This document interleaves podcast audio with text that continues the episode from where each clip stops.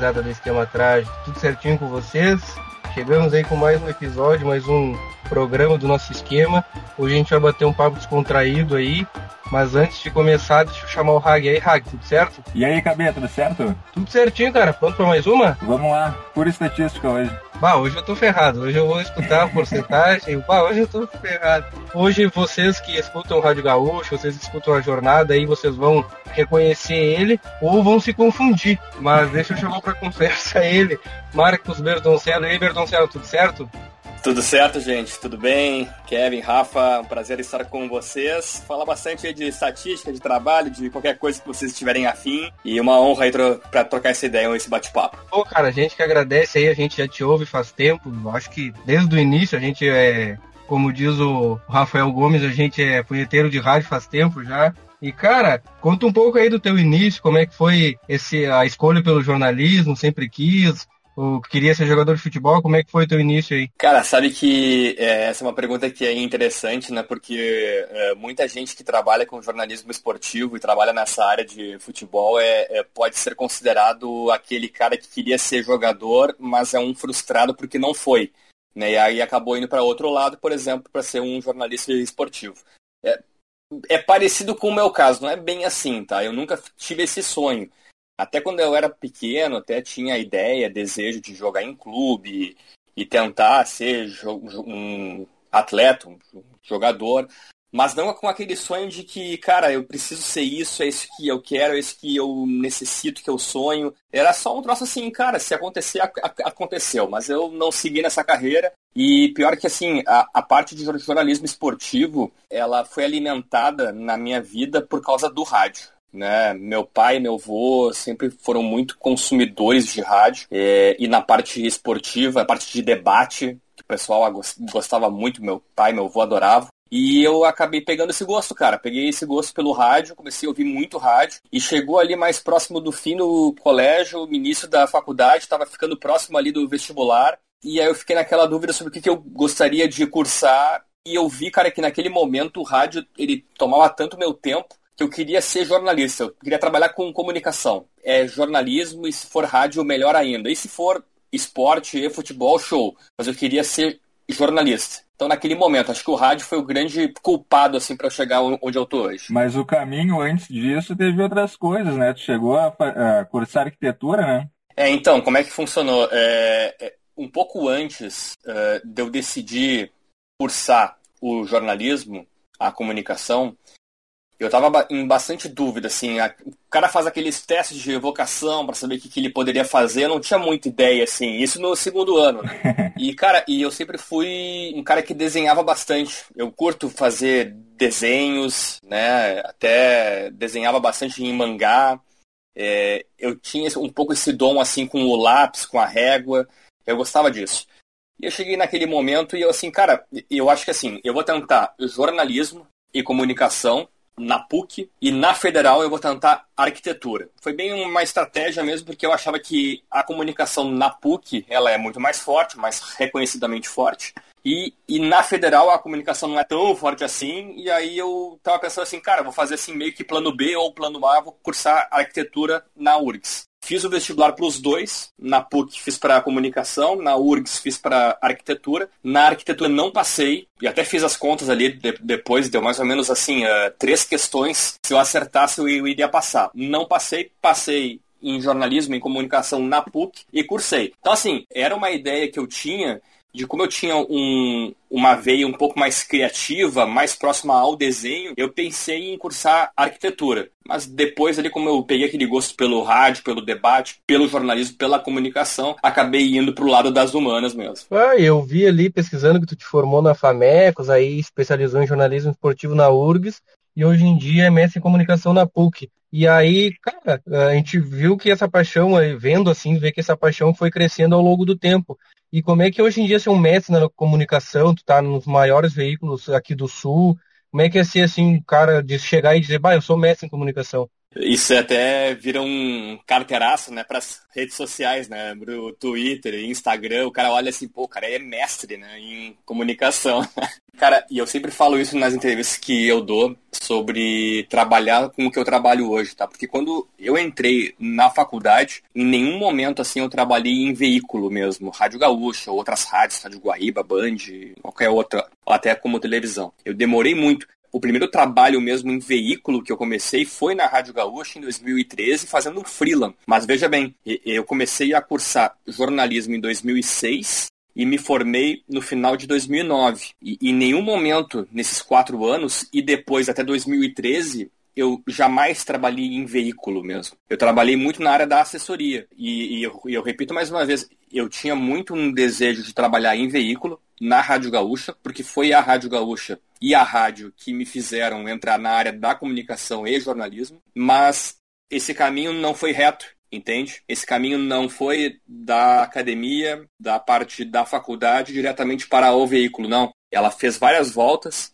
em assessorias e houve um momento que surgiu uma vaga de freelancer na Rádio Gaúcha por um mês que eu trabalhei lá. Trabalhei lá por um mês, fui bem. Foi criado mais uma vaga no esporte, daí antes eu tinha feito um freela no jornalismo, em termos de hard news mesmo, né? Questão de trânsito, serviço. Eu trabalhei nesse freela nesse, nessa, nessa primeira parte, fora do esporte.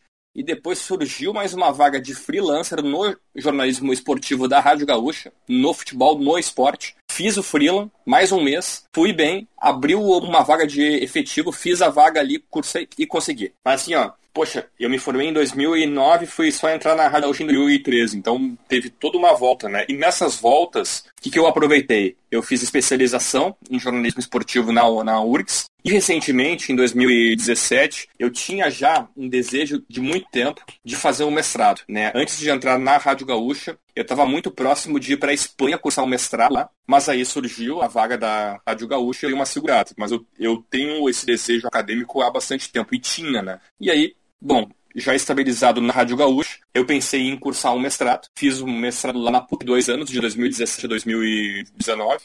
Me formei e, cara, foi maravilhoso, assim. A gente até pode entrar mais profundamente, acho que nem essa questão, mas uh, a prática no rádio, no jornalismo esportivo, é bem diferente da faculdade, no campo das ideias. Mas mesmo assim, mesmo não ajudando tanto na prática o que eu aprendi na teoria como mestre, esse fazer pensar academicamente é muito importante. E para mim foi muito bom. Então, cara, é muito bom, assim, eu ter essa prática do jornalismo esportivo na Rádio Gaúcha e também ter um embasamento teórico como especialista e também como mestrado. Eu vou te fazer uma pergunta dois em um agora. Falou ali que fazia assessoria. Era assessoria de que exatamente? E a outra pergunta é mais besterol. Tu falou que tu desenhava uns mangá, tu assistia muito anime ou assiste ainda? Vou começar pela última. Eu assistia demais, cara. Até eu parei um pouco hoje, mas assim, na minha época, vamos lá, Cavaleiros do Zodíaco, Dragon Ball, até pegando depois o Pokémon, mas aí eu já tava um pouco mais velho. Mas, cara, eu consumia muito, assim, consumia muito. E na época que eu tinha meus amigos, assim, de prédio, de bairro, é, uma das coisas que a gente fazia é pegar uns papéis em branco e começava a desenhar a historinha, cara, né? Como mangá, como HQ, sabe? Poxa, pegava ali, montava o herói, não sei o que, tal, o monstro, o, o guerreiro, o vilão.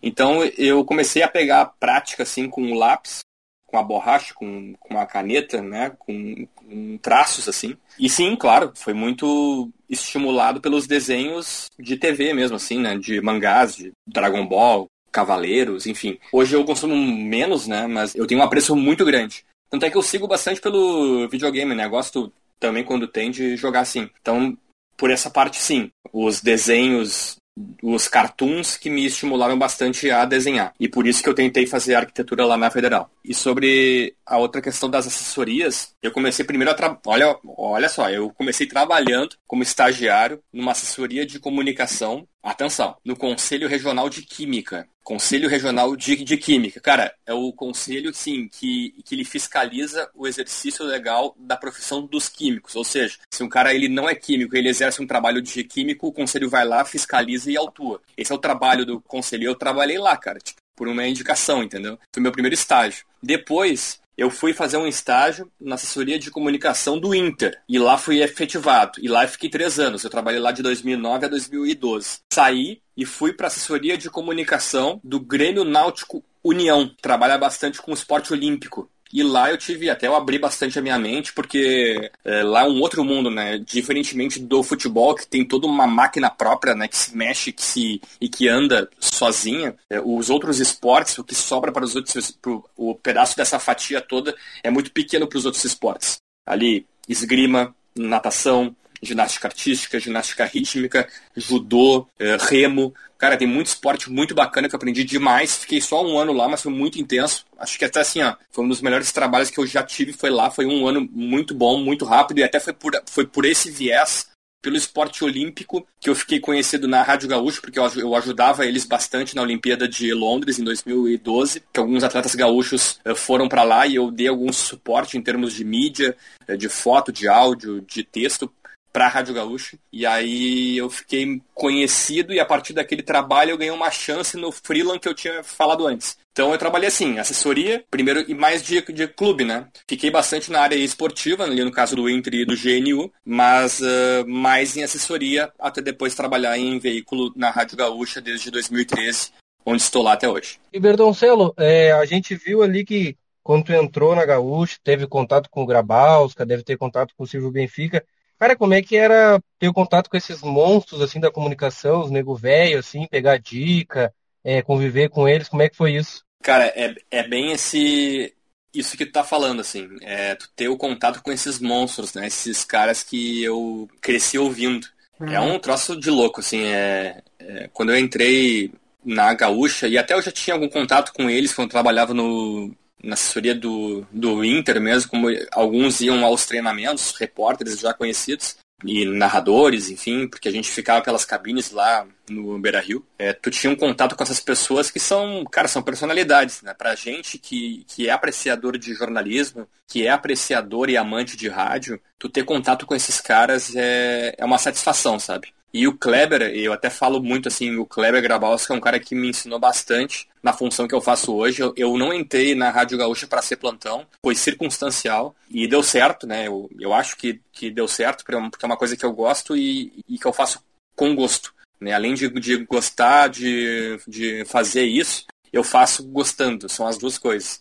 E o Kleber que, que me deu muita mãe, assim, me deu muita dica, me deu muito apoio que era um momento que o Kleber queria ser comentarista, não queria ser mais plantão. O Kleber foi plantão por muito tempo, né? O Kleber já era plantão na, na, na Guaíba, depois foi pra, pra Gaúcha em 91, então antes ele já era plantão, e ele foi deixar de ser plantão em 2014, 2013, 2014. Cara, ele ficou muito tempo, né, eh, trabalhando nessa função. Ele queria sair. E aí abriu-se uma vaga, começou uma concorrência, um rodízio, eu acabei pegando essa vaga aí para mim. É, mas, cara, é, puxa, como tu, tu falaste aí, é, esse, essas vozes que são muito marcantes, né? Pra gente que era criança, depois cresceu ouvindo eles, e até pra gente que ouve hoje ainda, né? É, é, o Kleber, o Guerrinha, o Pedro Ernesto, o Maurício, são caras que parecem que eram tão distantes e que hoje eu troco o WhatsApp com eles, né, é, troca umas piadas com eles e é muito engraçado isso, né, ter essa relação muito próxima hoje. É uma satisfação.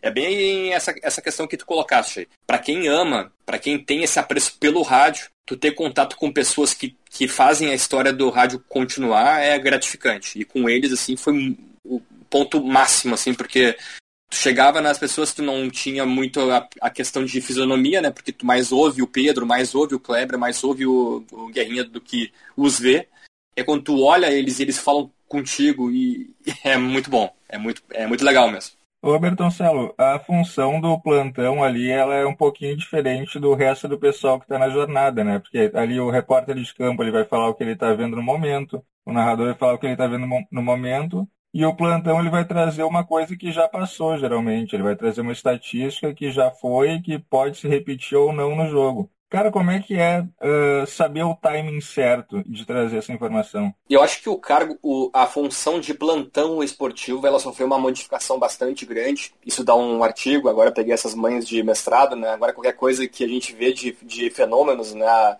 a fenomenologia da, da comunicação, coisas que acontecem com, com frequência que não aconteciam antes elas sempre estimulam e provocam artigos e pensamentos. E, e, eu acho que e é justamente isso, cara. Eu acho que plantão esportivo hoje, na época que o Kleber fazia, na época que o Antônio Augusto fazia, na época que o Érico Sauer, que o Ítalo Gal, que o Jorge Estrada, que o Fiorin, é, caras que, que o Raul morou, caras que marcaram com a sua voz é, essa função de plantão esportivo, eles faziam de um jeito que era diferente do que é feito hoje.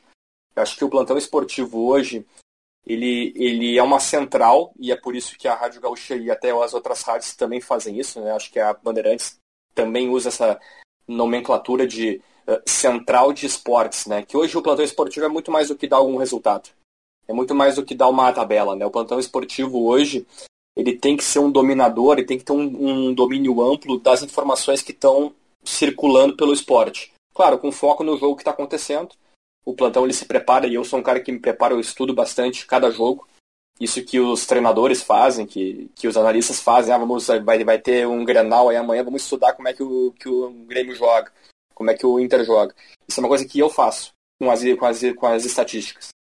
nas minhas planilhas, é, eu monto é, eu tenho uma planilha padrão né, para Grêmio, para Inter, em termos deles na temporada, em termos deles em competições específicas, em Campeonato Brasileiro, em Galchão, em outra competição.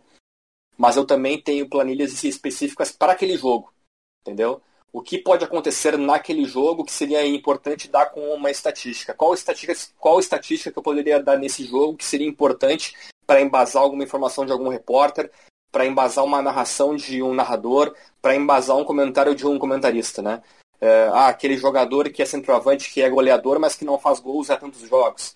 É, aquele time que tem uma campanha muito forte jogando em casa, que não perde jogo há muito tempo. São informações que agregam para uma jornada, entende? Então, é, é, eu acho que a grande percepção do plantão hoje é saber quais as informações podem ser relevantes para agregar a jornada e não só ser um, um comunicador de, de resultado, ah, que tem gol aqui, que tem gol ali, a tabela está assim, ah, que no próximo jogo é isso, a próxima rodada é tal. Não. É, quais as outras informações? E um pouco além, entendeu? É, hoje, nosso público, e vocês sabem disso, ele, ele tem um consumo diferenciado. Porque a informação ela está difundida hoje.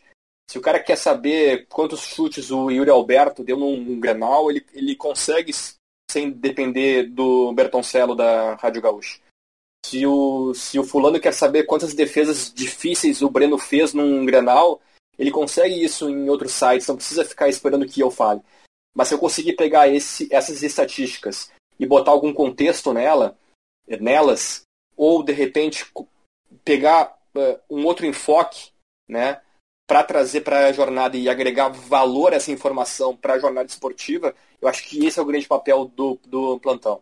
Eu acho que o, que o plantão hoje ele tem que ser muito atento, informado e tem que ter esse discernimento de saber qual a estatística importante para ser dada em que momento ser dado para que não entre como algo estranho numa jornada, que, que agregue mesmo, que dê algum valor para aquela jornada esportiva.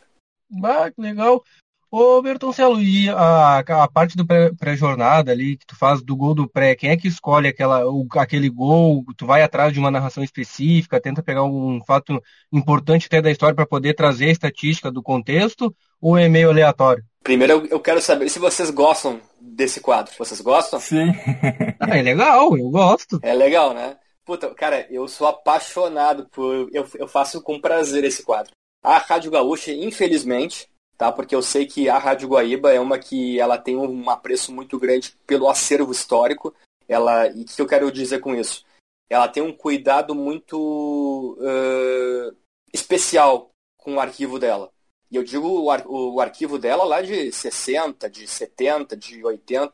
Eles têm muita coisa guardada que eles podem usar hoje. Eu acho que a Rádio Gaúcha ela demorou bastante para ter esse cuidado. É, dos anos 90 para cá existe um cuidado muito grande. Acho que a Rádio Gaúcha ela se, se deu conta que a história, o acervo histórico é muito importante para contar a história dela mesma. Né? Para a Rádio Gaúcha ela contar a história, ela tem que ter a história para ser contada. E onde é que está essa história? Está no, no, arquivo dela. Mas antes disso, há uma defasagem e há, e há muito vácuo, há muitas brechas nos anos 80 e anos 70, que a Rádio Gaúcha, puxa, ela tem transmissões históricas, mas eu tenho dificuldade de achar gols dessas décadas.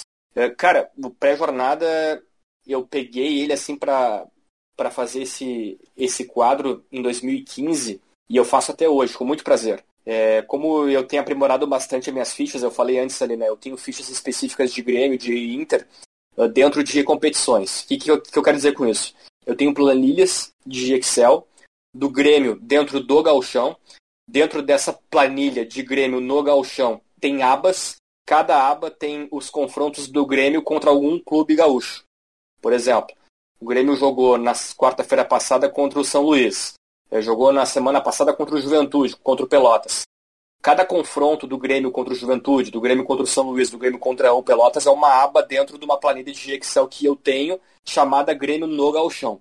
Uh, nessas abas tem um histórico de confronto, é, o primeiro jogo entre eles, de preferência todas as partidas entre eles. É, e a partir dessas planilhas eu busco os gols, entendeu? Eu abro minhas planilhas, como eu faço já esse estudo prévio, sabendo que o Inter vai enfrentar o Novo Hamburgo e o Grêmio vai enfrentar o Brasil é, de Pelotas, é, eu já faço um estudo prévio e a partir desse estudo eu já vou pensando em que gols históricos eu posso pegar. É, a gente tem na Rádio Gaúcha um espaço ali, um armário, só com fitas, cassetes. Pô, acho que tem gente que tá ouvindo esse podcast e nem sabe o que é fita cassete. Mas assim, tem muita fita lá, cara, que é nomeada, tipo, ah, Campeonato Gaúcho de 97, né? E, cara, é voo cego, mano. É voo cego, porque não, tão, não tá ali escrito quantos jogos, quais jogos que estão naquela fita. É tipo assim, Campeonato Gaúcho 97 fita 1, Campeonato Gaúcho 97 fita 2. Então, cara, tem que ficar ali ouvindo, né, com o tocador de fita, para saber mais ou menos, tem que pesquisar ali pelo Google a questão de tabela, para saber qual jogo que tá ali. E aí tu vai achando, cara. Então, assim, eu pego minhas planilhas, vejo que gols que são interessantes para rodar no pré-jornada e vou no arquivo para ouvir se esses gols existem. Aí eu digitalizo esses gols e aí deixo pronto para ser rodado no quadro. E tem sido bom, cara, porque é, e aí volta também naquela questão que eu acho que o, o, o Kevin, o Cabi aí que tinha falado, que é essa questão de ouvir vozes históricas, né? Então quando tu puxa aquele arquivo e vem um Rui Carlos Osterman, vem um Lauro Quadros, vem um Antônio Carlos Macedo como repórter, vem um Armindo Antônio Ranzolin, um Roberto Brauner, um João Carlos Belmonte, um Darcy Filho, cara, vem cada voz, meu, lá de anos 80, que, que é um gosto para mim, tá? Eu faço com muito gosto pegar esses gols e rodar porque eles merecem, assim, porque é muito bom, assim, para quem gosta de rádio ouvir essas vozes. Cara, mas não rola, de repente, um projeto de digitalizar essas fitas, transformá-las em mídia digital? Excelente ponto. Excelente questão. É, a, a Gaúcha ela começou a fazer isso, Rafa, eu acho que 2000 e acho que era 2002. Em 2002, a Rádio Gaúcha contratou uma pessoa para pegar todas as fitas da Rádio Gaúcha e digitalizar. E essa pessoa fez isso eu falei 2002, mas eu acho que foi o ano que ela parou. Ela entrou em 2010 e digitalizou tudo até 1999, se não me engano. Ela pegou tudo de 2010 para trás, que estava tudo em fita, e digitalizou tudo. 2010, 2009, 8, 7, 6, blá, blá, blá, 2099. E parou ali. Por quê? Porque essa pessoa teve que sair, foi deslocada para outro setor, e a Gaúcha nunca mais entendeu que seria importante colocar uma pessoa para digitalizar isso. E, cara, tem muita fita, tem fitas que eu não conhecia, eu conheci agora, quando eu fui mexer nisso aí, que se chamam fitas rolo. As fitas rolo são mais antigas ainda do que as cassetes. As fitas rolo é bem assim, estilo aqueles uh, cinema antigo, sabe? Que tem aquele rolo todo, que o filme vai passando. É mais ou menos aquela ideia. Então é fita rolo que se chama. E a Gaúcha tem um, é, uma sala ali no prédio da Zero Hora mesmo. Tem uma sala só com essas fitas rolo. E essas fitas tem muita coisa antiga, dos anos 80, anos 70. Só que tem uma máquina específica para poder digitalizá-las. Ou seja, elas só rodam em uma máquina que é gigantesca, assim, é um, é um bagulho gigante, assim. Tu coloca as fitas ali, roda, elas passam por o computador e tu digitaliza. O que eu posso falar? No mundo ideal, é justamente isso. É fazer uma força-tarefa, contratar gente para pegar esse arquivo todo e digitalizar. Na prática, é, eu acho que a empresa não vê isso como uma, prioridade nesse momento, e eu não critico. não julgo, ela não vê como uma prioridade. E não tem gente para fazer isso nesse momento, teria que, que contratar. Mas é como tu falaste, assim, pô, o, o ideal é pegar tudo isso e digitalizar. Até porque é fita, né? Da, daqui a pouco pode dar qualquer acidente, sei lá, cai uma água ali, pega fogo em algum momento ali e, e se perde, né? Então, claro, no mundo ideal teria que ter esse cuidado, sim. Ô Bertoncelo, até uma, uma dúvida depois. Eu vou até deixar esse. Eu vou dar essa explicação que se o, se o Hag quiser cortar, depois ele corta. Mas eu noto que nos gols do, do pré, as narrações é, é do Pedro, do Ranzolin, do Valenzuela de vez em quando. Uhum. Mas, tipo, eu sinto. Eu sou da época que os dois narradores eram o Pedro e o Marco Antônio. Marcão. E aí, tipo. É, e aí, tipo, eu nunca vejo o gol do Marco. Vejo, não, não ouço o gol do Marco. Uhum. Aí eu queria perguntar por que, que nunca tem o gol do Marco Antônio nos gols do pré. Cara, e nem do Haroldo, né? O Haroldo Souza também ah, é um verdade. cara que fez, antes do, do Ranzolin entrar, o número 1 um da Rádio Gaúcha que narrou título brasileiro do Inter de 75, 76, 79, título brasileiro do Grêmio de 81. Uh, deixa eu até pensar. A Libertadores de 83 do Grêmio, o Mundial de 83 do próprio Grêmio. Todas essas narrações foram feitas na Rádio Gaúcha pelo Haroldo de Souza. E, e poxa, o Haroldo tá com 75 anos hoje, tá na Rádio Grenal e narra muito bem ainda um cara que tem uma técnica exuberante, assim. Eu era muito mais rádio gaúcha, né? Depois, na minha vida ali, quando eu comecei a ouvir mais rádio, existia uma concorrência bastante grande, que era Pedro e Ranzolin na Rádio Gaúcho, Haroldo ficava na Rádio Guaíba. E eu, eu era muito mais um consumidor de Rádio Gaúcha, por isso eu não tinha tanto apreço pelo Haroldo. Mas depois, ouvindo bastante os gols deles, uh, que ele narrava, que ele narra hoje também, mas mais essa parte antiga dele, Cara, ele tem uma técnica exuberante. Eu sou fã, né? Eu sou fã como narrador, assim. Eu gosto de, na, da narração esportiva. E eu, e eu acho que eu sei ver bem quem é um narrador bom quem quem não é. E o Haroldo, poxa, tem uma história fantástica. O Marcão também, o Marco Antônio, uma narração que é marcante. O Zé Aldo também, né? Outro que está na Rádio Guaíba e que na época era um terceiro da Rádio Gaúcha, né? A hierarquia era Pedro Ernesto, o Marco Antônio e o Zé Aldo. Era essa linha. Cara, é... orientação. A gente evita usar os narradores que estão na concorrência. É só uma questão de evitar. Se tiver que sim, se for um gol muito bacana, entendeu, Kevin Rafa? Se for um gol assim, poxa, esse gol é fantástico, esse gol é histórico, esse gol foi narrado pelo Marcão, pelo Marco Antônio, e ele saiu, tá na concorrência. Não, aí tudo bem. Aí eu acho que o fato ele se sobrepõe. Agora, se é um gol corriqueiro, Grêmio contra o Pelotas, Inter contra o Juventude. Ah, cara, vamos dar, né, vamos dar aqui uma preferência para os gols narrados pelo Pedro, para os gols de gente que não está mais aqui, daqui a pouco que já faleceu ou se aposentou, tipo Roberto Brauner, o Ranzolin. A gente evita. Entendeu?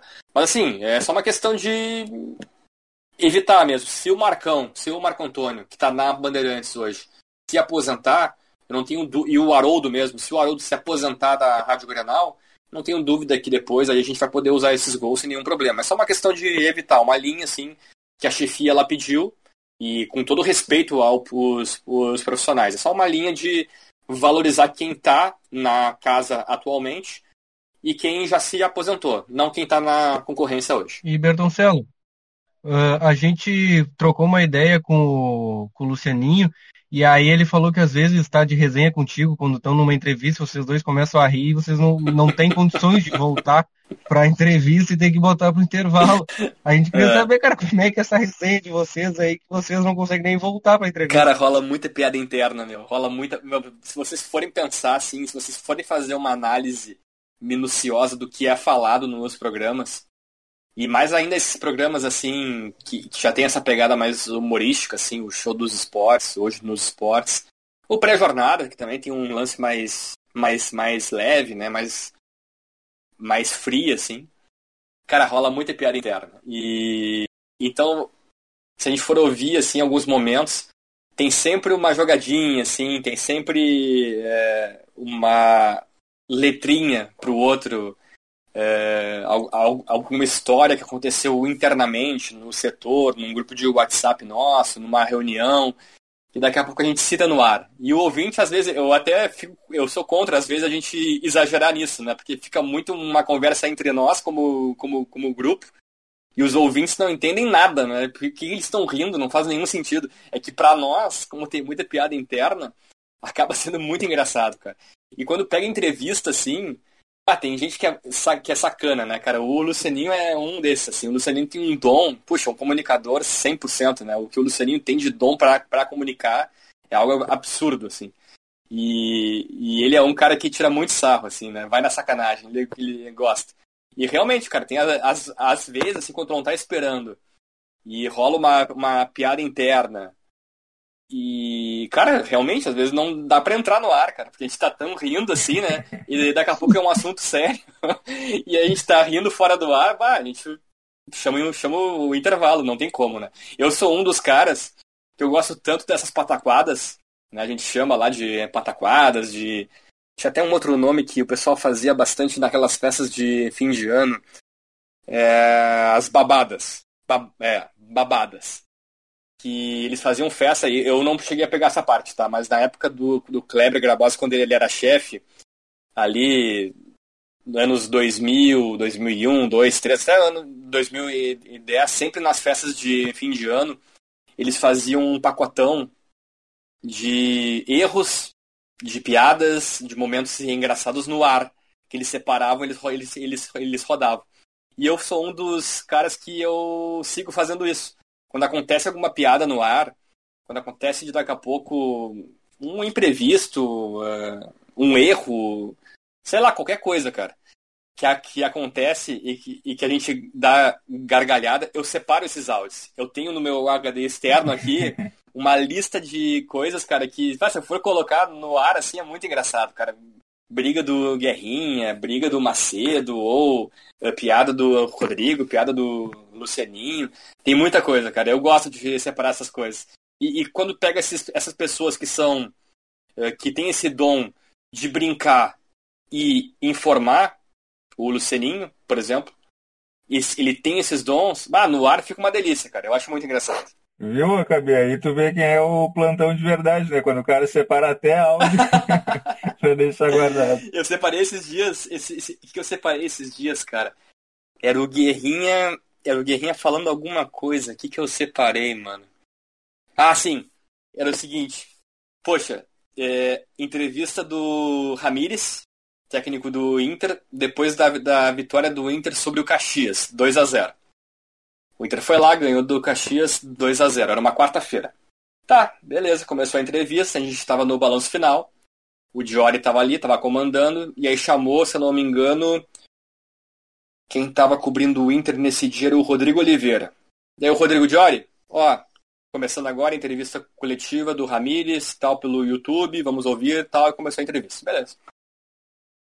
Naquele momento, é, à tarde, isso aí foi, a, foi, foi pela noite, né? À tarde, isso aí ali 10 e meia. À tarde, eu troquei uma ideia com o Guerrinha, que o Guerrinha é de apostar, né? O Guerrinha faz aposta de jogo, assim, né? De, ah, ele vai lá ver Inglaterra contra San Marino, ele aposta na Inglaterra, ele faz um, um acumulado com o Inter contra o Caxias, ele faz um outro acumulado e tal, ele ganha dinheiro, perde dinheiro, beleza, ele gosta e eu acho bacana. E ele me, ele me, ele me, ele, como eu sou plantão, ele me pergunta quais são os jogos que tem na, na semana. Porque daí ele já fica pensando, bah, esse jogo aqui é bom de, de apostar algum dinheiro aqui. Porque às vezes tem esses jogos assim mais fáceis, né? Ah, vai jogar Bélgica contra Liechtenstein. Porra, é óbvio que a Bélgica vai vencer, né? Então o Guerrinha pega esses jogos e ele, e, e, e, ele aposta. E às vezes ele me, me liga antes para saber quais jogos esses tem, tem nessa semana, porque eu monto um placar né, uma lista de partidas da semana que eu uso como base uh, para falar no ar e para fazer um acompanhamento. Tá. Aí começou a entrevista do Ramires e aí eu liguei pro Guerrinha porque eu sabia que ele dependia só de mais um jogo para ganhar um dinheirão lá. Ele botou dinheiro e ia tirar dois mil reais, três mil reais, sei lá, um, um dinheirão. Ele fez um acumulado lá. Aí eu liguei pro Guerrinha e perguntei para ele, ô Guerrinha, não sei o que, como é que foi? E ele assim, bah, consegui acertar o Inter, consegui acertar o, o Flamengo, que o Flamengo tinha jogado contra o Bangu, ganhou, não sei o quê. Acertei também a Itália, que a Itália tinha jogado nas eliminatórias, ganhou. Aí falta só a Inglaterra, que é a, amanhã. E eu, tá, mas quem é que joga amanhã? É a Inglaterra contra San Marino. Não, não, não. É a Inglaterra contra o time da funerária. Né? Esse aí eu vou ganhar fácil, não sei o que e tal. Só que, cara, ele falou isso com o microfone aberto, cara. Vazou no ar isso aí, cara. Vazou no ar durante a entrevista do Ramires. O Ramires estava falando no ar, na Rádio Gaúcha. E aí entrou o Guerrinha falando comigo pelo celular, só que com o microfone dele aberto. E ele falou assim: não, não, não. Meu Deus. Não, isso aí vai dar certo. Não, não. Acertei o Inter. Não, e amanhã, é, e a Inglaterra com esse time da funerária, eu vou ganhar certo. No ar, cara. E eu separei isso. Sabe essas coisas que no ar que acontece que eu separo. Cara, muito engraçado, meu. Muito engraçado. que. Não, eu vi esses dias, eu tava acompanhando o jogo do Inter. E aí, acho que era esse entre Caxias ou um jogo antes. Aí eu sei que que tava o jogo do Inter, e aí saiu um gol, tava lá, tipo, Novo Hamburgo, e Esportista até saiu um gol de bicicleta do cara. Uhum. E aí, ó, empate do tal time, ele, ah, eu sabia. Aí os caras, ah, me disse que tu apostou. Ah, apostei no 1 eu sabia que tava uma coisa Foi estranha, nesse dia, cara. gol. Exatamente, foi nesse dia. Ele fez um acumulado de Inter ganhar, o Flamengo ganhar, empate do Novo Hamburgo contra o Brasil de Pelotas, vitória da Itália nas eliminatórias, e no outro dia, nessa acumulada, uma vitória da Inglaterra. Só faltava isso. Se a Inglaterra ganhasse, cara, o Guerrinha ia tirar dois mil reais num dia, assim. Foi um troço muito louco, assim. Meu Deus. E, e, e foi nesse dia mesmo que eu, pô, tava ali, né, no pré-jornada, e eu informei, ah, tem gol do Novo Hamburgo e tal, tava 1 a 0 De repente, o Guerrinha entra no ar falando, ah, não sei o que, teve gol lá no Vale, não sei o que, porque ele tava muito acompanhando, sabe? Ele tava de olho para saber se ele ia conseguir tirar alguma grana disso, né? E ele tava muito em cima. E foi justamente isso. Aí eu dei esse gol, não me lembro se era o Manhago que tava fazendo esse jogo, aí o Manhago perguntou, ô Guerrinha, não sei o É. que e tal, e deu o Guerrinha, era, eu botei 1 a 1 esse jogo, e deu 1 a 1 Pô, muita, né? É muito apostador, né? Muito apostador. O homem veio do turf, né? Fazer o quê? Poxa, tá louco, ele, ele adora, meu, ele gosta bastante. Claro, ele ganha muito dinheiro, ele perde também, mas eu acho que, sei lá, cara, se ele, se ele gosta, Deve né? compensar, né? É, acho que compensa. Senão a mulher já tinha largado.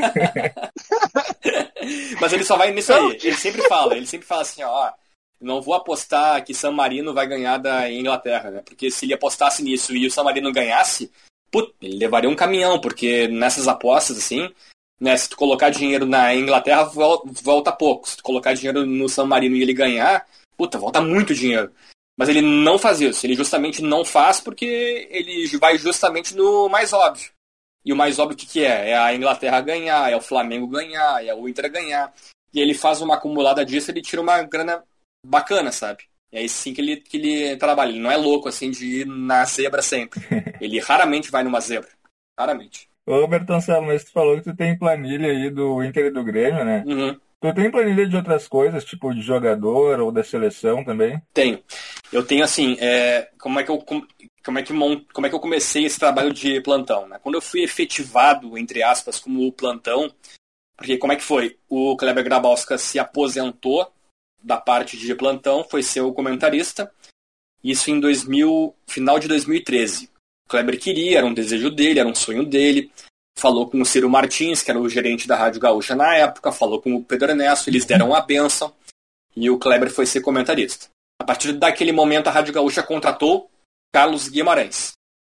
Carlos Guimarães ficou, acho que não fechou um ano, deve ter fechado uns 10 meses de Rádio Gaúcha como plantão, porque o Carlos também queria ser comentarista. E foi bem nessa época aí que o Nando Gross saiu da Rádio Gaúcha, foi para a Rádio Guaíba, porque a Rádio Guaíba tinha recebido, eh, tinha sido injetado muito dinheiro da Record na Rádio Guaíba, e a Rádio Guaíba fez uma proposta para o Nando Gross sair, e o Nando Gross foi para lá, virou um comentarista, virou chefe, virou, enfim. O Nando Gross está lá até hoje. Não na, na Rádio Guaíba, mas continua na TV Record. Se eu não me engano, ele tem coluna no Correio também. Bom. E o Nando começou a montar uma equipe, porque estava com dinheiro, né? E, ele sabia que o Carlos queria ser comentarista, e o Nando estava precisando de comentarista, e apostou no Carlos. Então, o Carlos, em 10 meses, pós-Copa do Mundo de 14, o Carlos sai, vai para a Rádio Guaíba. E a partir daquele momento, Rafa KB, abriu uma vaga de plantão na Rádio Gaúcha. E naquele momento começou um rodízio. Eu, o Rafael Gomes, Felipe Nabinger. É, a gente começou a fazer assim um rodízio de ah, um jogo para ti, um jogo para mim, um jogo para ele e tal. Beleza. Só que eu comecei a fazer, eu, eu, eu, eu mergulhei tanto nessa função e peguei tanto gosto que eu comecei a fazer mais, né? E comecei a ganhar mais chance e acabei me efetivando, me enraizando nessa função. A partir desse momento que eu, que eu passei a ser o plantão da Rádio Gaúcha, é, eu comecei a pegar todos os, os arquivos que o Kleber tinha, tudo, gente, em papel. Kleber tinha tudo em pasta, né? Aquelas pastas de colégio mesmo, né? Pasta com plástico e a folha dentro para não para se preservar, né?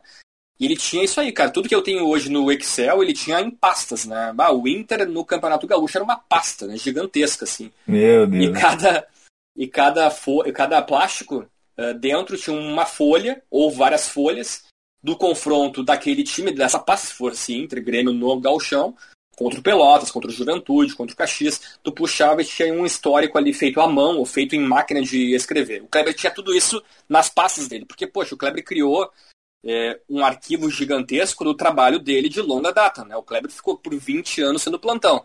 Então ele tinha esse arquivo. O que, que eu fiz a partir desse momento? Senhores, eu peguei essas pastas e digitalizei tudo. Peguei tudo que estava nas pastas e coloquei em Excel.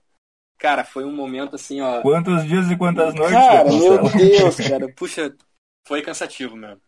Eu acho que eu acabei tudo em seis meses, assim, porque eu não fazia, eu não fiz. Meu Deus. Eu não fiz, eu não fiz assim, eu não parava um dia inteiro pra fazer isso, né? Porque eu tinha outras funções, tinha que produzir o show dos esportes, o hoje, tinha que entrar no arte, tinha os plantão, os plantões, os jogos. Então o que, que eu fazia? Quando eu dava um tempo, eu tirava uma hora na, na, lá naquele dia para pegar um, um, confronto, né? Grêmio contra o Pelotas. Eu pegava ali, fazia e passava tudo no Excel, né? Então foi, foi, foi indo assim. Então, eu criei planilhas, mais uma vez, de Excel. Grêmio no Galchão, Inter no Galchão, Grêmio na Libertadores, Inter na Libertadores, Grêmio no Campeonato Brasileiro, Inter no Campeonato Brasileiro, Grêmio na Copa do Brasil, Inter na Copa do Brasil. Então, tem um Excel para cada competição de Grêmio e Inter. Tenho um arquivo de Word que aí se refere à temporada de Grêmio e Inter, né? a temporada de 2000 e quando eu comecei, né? Temporada de 2014 de Grêmio, temporada de 2014 do Inter. E cada ano eu faço uma planilha no Word. Nessa planilha tem uh, jogos, vitórias, goleadores, partidas, uh, gols separados por competição, né? Tipo assim, ah, o Diego Souza, sete gols em Brasileirão, sete gols em Galchão, tal, não sei o quê.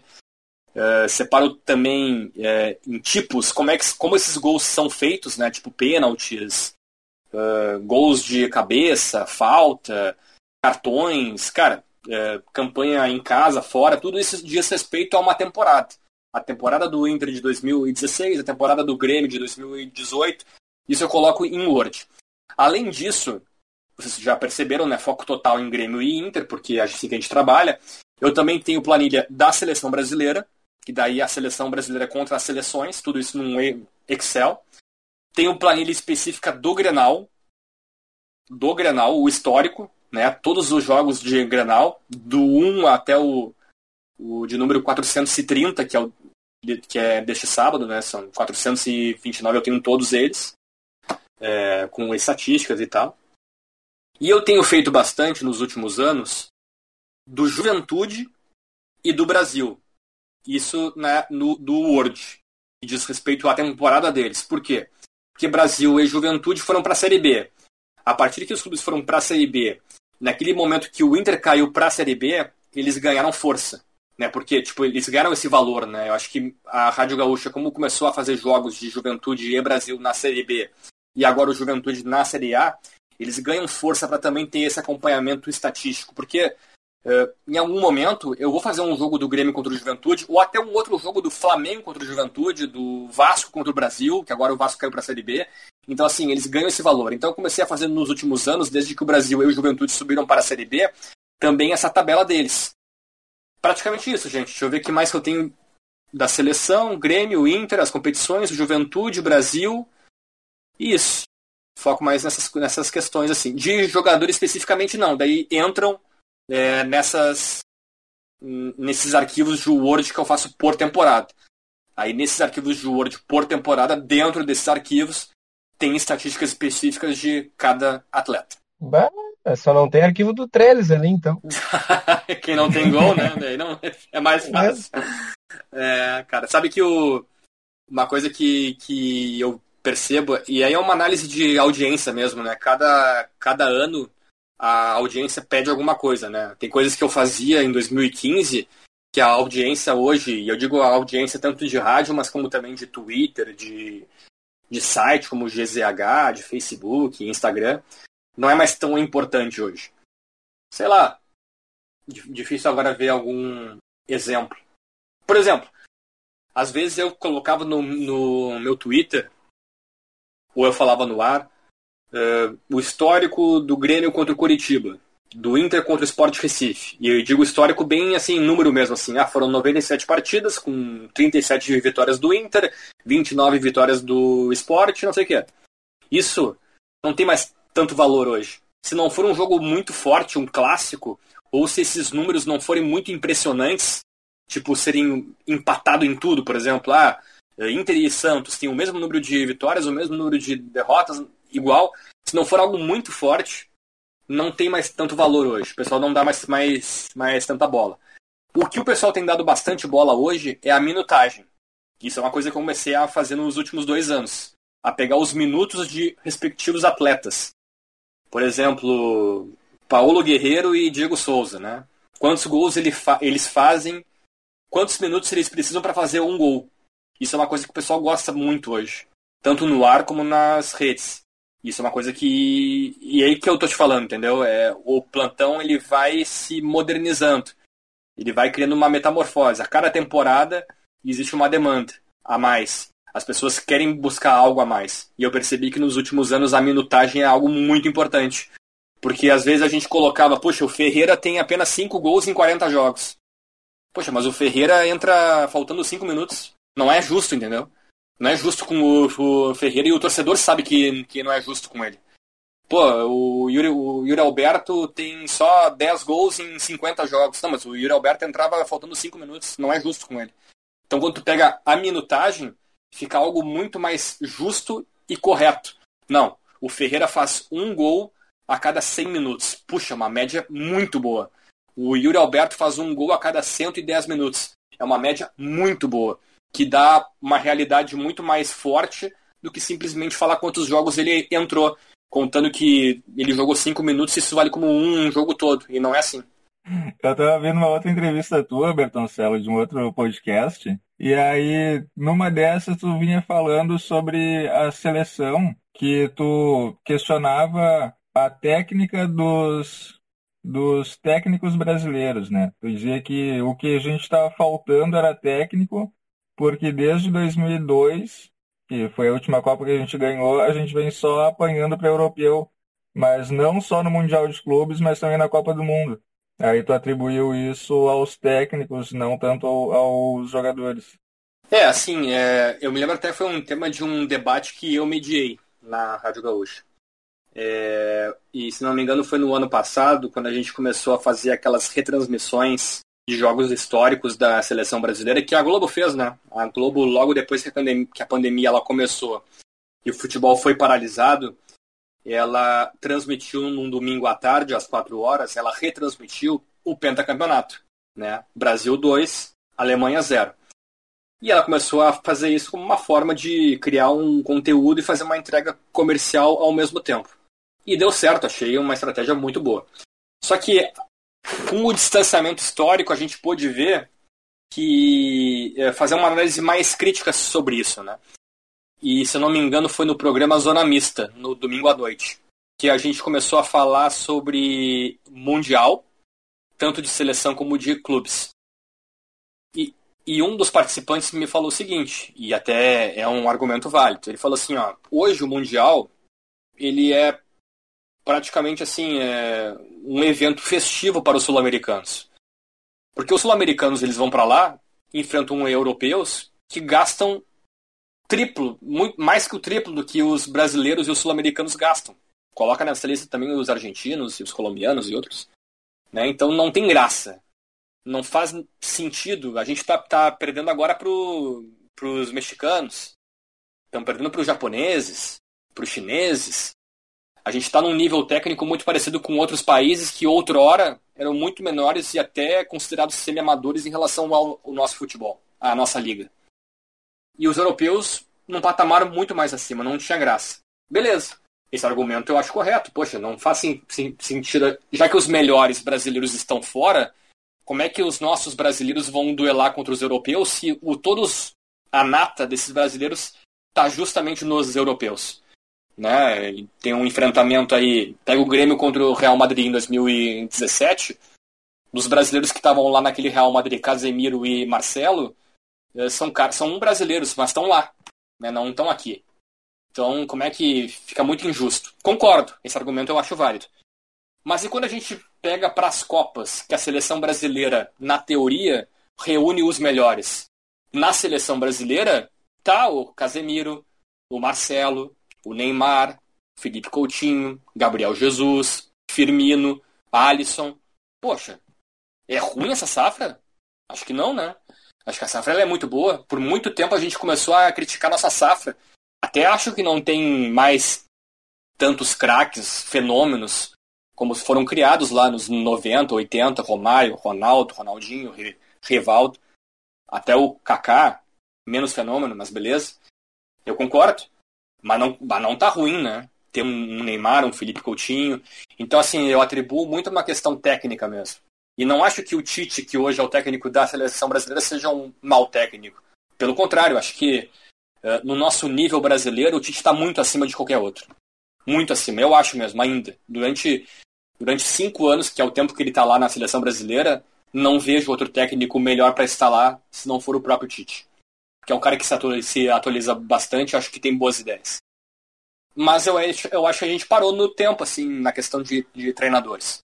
E a prova disso é que alguns estrangeiros chegam aqui, estrangeiros, cara, não estamos falando aqui que está vindo o Pochettino, o Klopp, o Guardiola o Mourinho, não.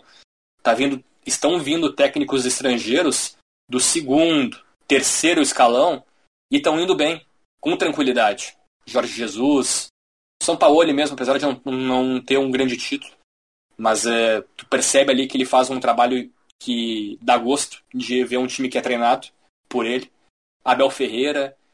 E, e perceba que, muito cuidado, tá? Eu, eu, não faço uma, uma ode aos estrangeiros. Eu acho que tem técnico brasileiro bom, não acho que seja isso. Eu só acho que tem técnico brasileiro que tem que evoluir um pouco mais. E não é só culpa deles, da nossa cultura também. Cultura como imprensa, como torcida, como dirigentes. Né? Os dirigentes, eu coloco dirigente de clube, dirigente de federação, dirigente de confederação. É muito complicado fazer trabalho aqui para esses treinadores brasileiros por conta dessa cultura nossa de resultado, né? Que venceu tá bom, perdeu tá muito ruim, perdeu manda embora. Eu acho que não é assim. Eu acho que tem que dar tempo e, e, e, também não entra nessa questão muito teórica, tá? Não sou tão acadêmico assim que, não, a receita do sucesso é que um treinador tem que começar a pré-temporada, tem que ficar cinco anos num clube e aí sim vai dar resultado. Não, isso é basicamente teórico. Não acho que seja. A gente está vendo aí. A gente pega aí o Klopp, por exemplo, que é um excelente técnico.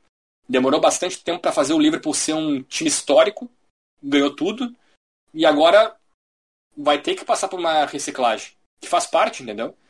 E a gente viu nos últimos anos treinadores sendo demitidos no meio da temporada e ganharem grandes títulos. Flamengo com Abel Braga. Flamengo com Abel Braga, o Abel é demitido, chega o Jesus, ganha tudo. O Palmeiras do Luxemburgo. Palmeiras começa, o Luxemburgo pré-temporada, é demitido, chega o Abel Ferreira, ganha tudo.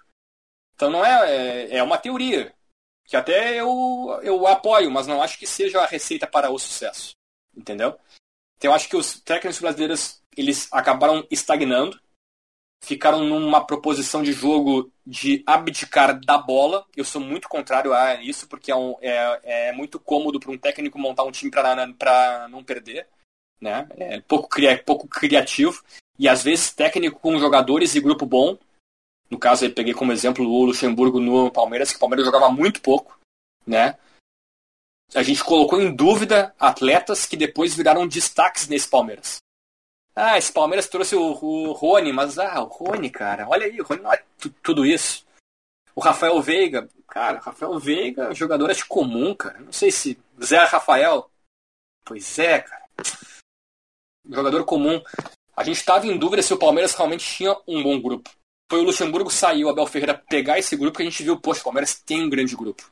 Então, assim, é, eu acho que assim, tem muito técnico mais antigo brasileiro, caso do Cuca, do Abel, do Luxemburgo, que eu acho que deram uma estagnada na evolução deles. Não sei se eles querem, não sei se eles precisam, mas é o que eu acho.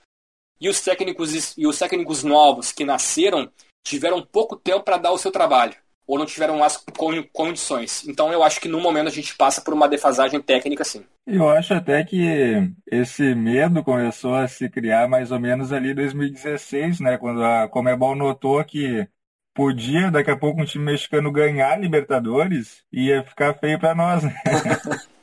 e aí é o último ano que tem um mexicano, porque eles já tinham chegado na, na final duas vezes, semifinal três ou quatro vezes. Então, acho que a partir dali a gente já começa a ver que o nosso nível técnico também não estava tão diferente assim deles. É, e eu assim, é... poxa, é bem esse ponto, sabe? Eu, eu não estou aqui trabalhando na nuvem da teoria, sabe? Eu entendo que é difícil para um, um treinador, e eu não estou co cobrando isso, por exemplo, de um Lacerda, técnico do Caxias, mas assim, é, porque a gente sabe das condições. Às vezes o cara tem que trabalhar para manter aquela equipe numa Série A de campeonato estadual, porque ela precisa dessa receita para o ano que vem, você não vai. Pode fechar tudo, daqui a pouco tem que demitir gente. Eu entendo isso, que tem essa pressão. É, mas mesmo assim, dá para fazer um bom trabalho, sabe? O Diniz, tá? Que, que é um cara que provoca debate sempre, né? Os contra e os a favor né, do Fernando Diniz. O Diniz, realmente, eu faço uma crítica muito forte a, a, ele, porque às vezes a gente não consegue colocar a teoria na, na prática. Sabe aquele professor que tu teve no, no, no colégio, que ele sabe muito sobre história, sabe muito sobre matemática, sabe muito sobre geografia, sabe muito, sabe que ele sabe, sabe? Ele tem esse conhecimento. Mas às vezes ele não consegue transmitir esse conhecimento numa aula. Às vezes a aula dele é muito chata, tu não pega, tu não absorve. E eu acho que isso acontece com o Diniz. Ele tem excelentes ideias, a teoria dele é muito boa, mas às vezes passar isso para os jogadores, para o grupo, às vezes é complicado, às vezes não passa bem. Cara, o Diniz pegou um Audax e conseguiu fazer aquele time jogar bem, sabe? Sem ser uma retranca, sem ser um balão para frente, sem ser uma bicuda, sem ser abdicar, jogar por uma bola, por um escanteio, faz um gol e se, e se retranca. Não, cara, ele fez ele jogar. Acho que a gente consegue fazer isso. O Rogério Ceni no Fortaleza fez isso. E o Ceni é um técnico novo. E não tem nenhum respaldo como técnico. Ah, o Rogério Ceni ganhou vários títulos. Não, até então ele não tinha ganhado nenhum título. Então ele começou a fazer um trabalho no Fortaleza, assim. A gente via no Fortaleza mesmo um time menor em relação a outros grandes clubes, Palmeiras, Inter, Flamengo, Grêmio, São Paulo, era o time que propunha, era o time que sabia também propor o jogo. Era um time que tinha uma limitação técnica, mas tinha uma ideia de jogar também. Eu não sou contra ser um time reativo, desde que seja um time reativo, mas que tenha uma ideia, tenha uma estratégia. O Abel Ferreira, por exemplo, no Palmeiras, não é um Palmeiras que propõe, mas é um Palmeiras que tem repertório. Palmeiras que sabe jogar pragmaticamente, é um Palmeiras que sabe jogar reativamente.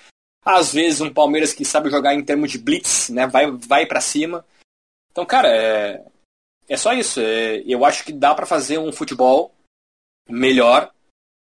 Fiquei feliz aí que, que o Inter apostou no Ramires, que tem um, um conceito que é complicado, é complexo, pode ser muito teórico. É, que muita gente faz crítica ao Ramires é, e ao esquema de jogo dele com aquele argumento de que ah, uma coisa é tu fazer jogo de posição tendo o Fernandinho, o Gundogan e o De Bruyne no Manchester City. Uma coisa é tu fazer o jogo de reposição com Busquets, Xavi e Iniesta no Barcelona. Tá, cara, concordo, mas ele fez isso no Del Valle. Quem são os volantes do Del Valle? São jogadores melhores ou iguais a Busquets, a De Bruyne, a Xavi, a Gundogan? Não, né? Então, assim, a teoria ela pode funcionar mesmo tendo atletas que não sejam tão bons assim. Tem que ter trabalho, tem que ter tempo, e aí eu também coloco culpa nossa. Imprensa, dirigentes, torcida. A gente cobra muito resultado a curto prazo. Mas às vezes não é assim. Bertoncelo, é, se eu te agradecer, cara, pela participação aí. Foi um bate-papo muito legal. É, a gente quer agradecer a tua disponibilidade aí, a tua, tua parceria e deixar nesse finalzinho aí tu falar tuas redes sociais aí, disponibilizar para o pessoal te acompanhar e depois a gente vem com o encerramento aí. Então tá, gente. KB, Rafa, muito obrigado aí pela, pelo convite, esquema trágico. Cara, eu já tinha ouvido falar bastante e depois no papo fora do ar aqui a gente estava comentando, né, fora da gravação, que muita gente da Rádio Gaúcha e do jornalismo já fez também, então foi uma honra também para participar. Deixo, apesar de ser um podcast, o pessoal vai poder ouvir isso daqui a um mês, mas deixo aqui como a gente gravou numa semana de Páscoa, feliz Páscoa a, a todos. É, muita saúde para todo mundo nesse momento que é complicado, mas que vai passar.